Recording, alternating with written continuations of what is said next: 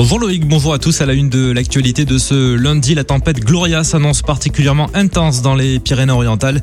En prévision, le département est placé en alerte orange, neige et verglas dès 21h. Concrètement, l'épisode devrait débuter en deuxième partie d'après-midi de ce lundi et durer plusieurs jours jusqu'à jeudi d'après Météo France.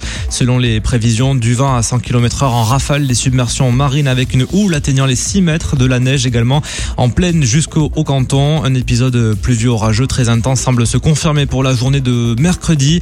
Les autorités se préparent à affronter cette nouvelle semaine qui s'annonce difficile pour les automobilistes, mais aussi pour les agents des services des routes, sans oublier les secours. L'état-major des sapeurs-pompiers renforce l'ensemble des casernes avec des effectifs en garde postée.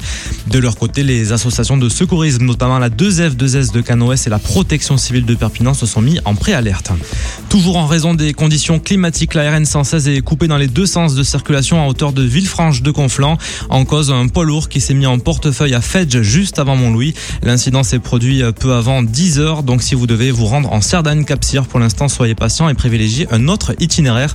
À noter également qu'un bus scolaire bloqué dans les bouchons avec une trentaine d'enfants a été mis, a été pris en charge par les secours. Et en politique, le débat pour les municipales de Perpignan ne fait pas l'unanimité. Deux médias publics du département, une radio et une chaîne de télévision organisent un débat entre candidats à la mairie de Perpignan. Le format et le lieu choisi par les deux rédactions suscitent l'incompréhension Seuls quatre candidats ont été sélectionnés sur les huit déclarés et ils devront aller à Montpellier pour y participer. Jean-Marc Pujol, le maire sortant, Romain Gros, Agnès Langevin ou encore Louis Alliot ont été choisis. Le député du Rassemblement national, candidat sans étiquette, a menacé de ne pas y participer dans la mesure où tous les candidats n'étaient pas présents. De l'autre côté, les candidats qui n'ont pas été invités ne comprennent pas et rappellent que le débat, c'est la démocratie.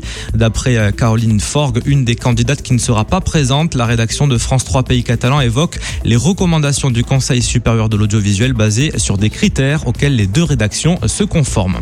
Et pour finir, le sport, la ligne d'arrivée de la dernière étape du Dakar a été franchie par les deux Catalans Eric Abel et Christian Manez. Écoutez.